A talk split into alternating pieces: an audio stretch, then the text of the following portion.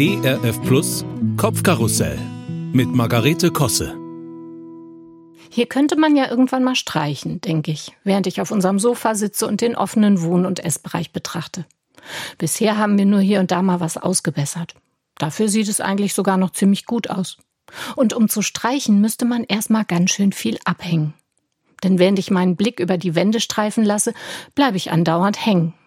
Nee, puristisch kahl ist es bei uns nicht, aber dafür gemütlich.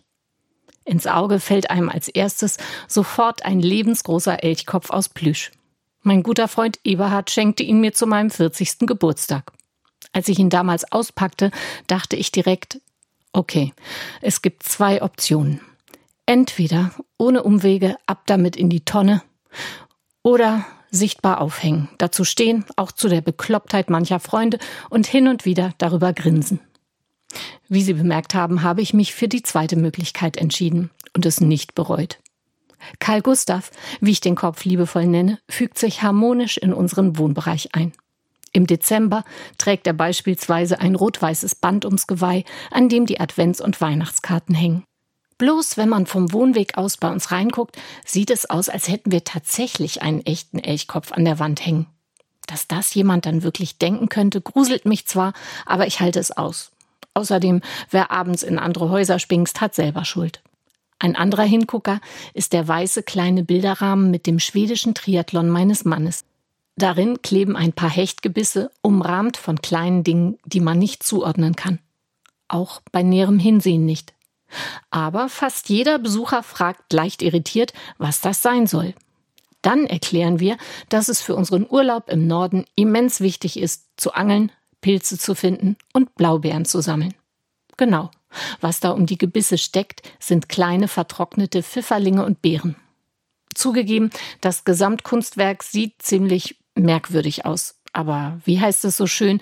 Never let guten Geschmack get in the way of a good story oder so ähnlich. Darunter, und damit beende ich meine Rundschau, steht auf unserem Küchentresen eine kleine Pappbox, bedruckt mit alten Mickey und Donald Comics. In dieser Box sammeln wir Belege, Quittungen und also Zeugs, was für die Steuer relevant sein könnte. Und auf dem Deckel lehnt an der Wand ein Schild mit dem Spruch Der Herr ist mein Hirte, mir wird nichts mangeln. Das war auch mal ein Geschenk von lieben Freunden. Ich fand wegen der Form keinen optimalen Platz zum Aufhängen und darum lehnt es jetzt eben auf der Kiste. Und jedes Mal, wenn einer von uns eine Rechnung oder sonst was reinlegen möchte, muss er erstmal das Schild in die Hand nehmen und hochheben. Das ist mir bisher nie aufgefallen. Aber es macht total Sinn. Denn es erinnert mich jedes Mal daran, dass der Herr unser Versorger ist. Wie schön. Ach, und überhaupt, wie hier alles so hängt und lehnt, ist eigentlich genau richtig. Und gestrichen werden muss auch noch lange nicht. Das streiche ich von der To-Do-Liste.